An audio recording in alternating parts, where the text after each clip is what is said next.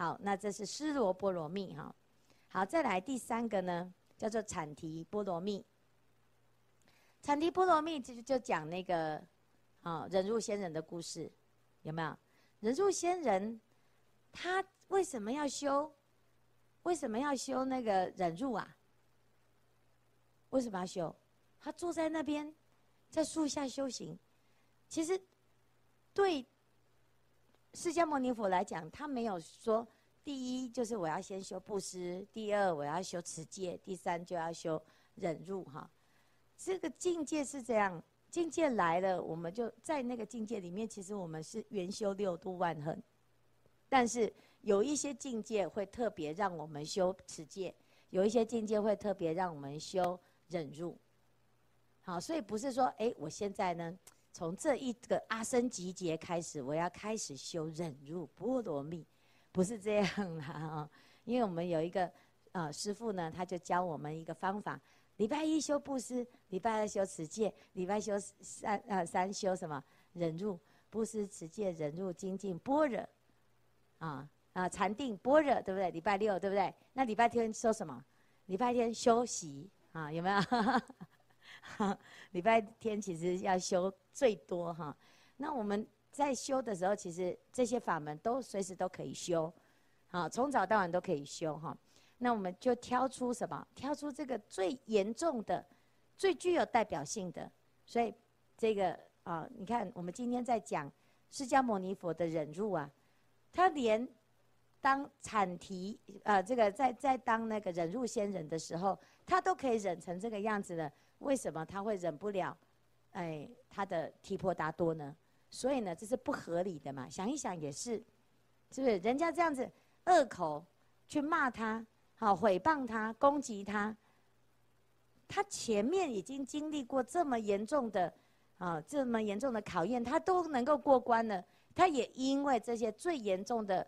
考验而圆满了他忍辱的功德，那后面成佛之后，这些根本对他来讲就是鸡毛蒜皮。好，所以你看，我们常讲啊，要怎样？要见过世面，大风大浪都看过，为什么会对一个小小的境界过不去？表示你前面那个大风大浪是假的，你没有真的去历练的你的心量哈。所以他在这个地方举这种最高层级的。忍辱波罗蜜哈，不是说啊要修到这么可怕哦，哦，其实不是，就是当我们想到忍辱仙人他的这种精神的时候，他的这种发心的时候呢，你看《金刚经》讲为什么他可以不怀嗔恨心？他没有嗔恨心，是因为当时怎样？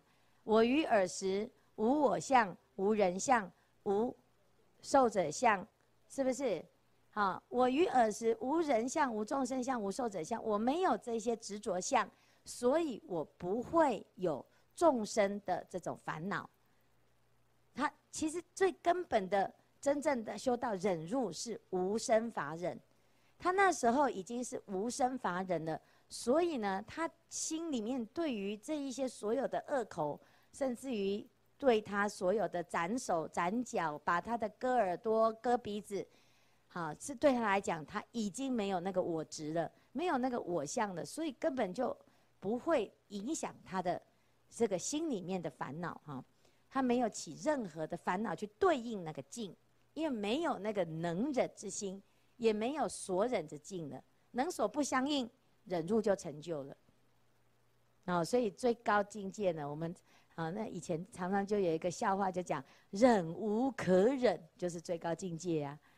好，没有需要忍的对象，就是最高境界，叫忍无可忍。我们一般的忍无可忍，说我再也忍忍耐不了你了，其实那个不是忍，好，那是受不了，好，而不是要做忍无可忍。真正的忍无可忍，就是没有能忍之相，没有能忍之心，所以没有可忍之相，没有需要忍，好，这叫忍无可忍。哈，产提的波罗蜜呢，就是在这个无生法忍当中就会圆满。好。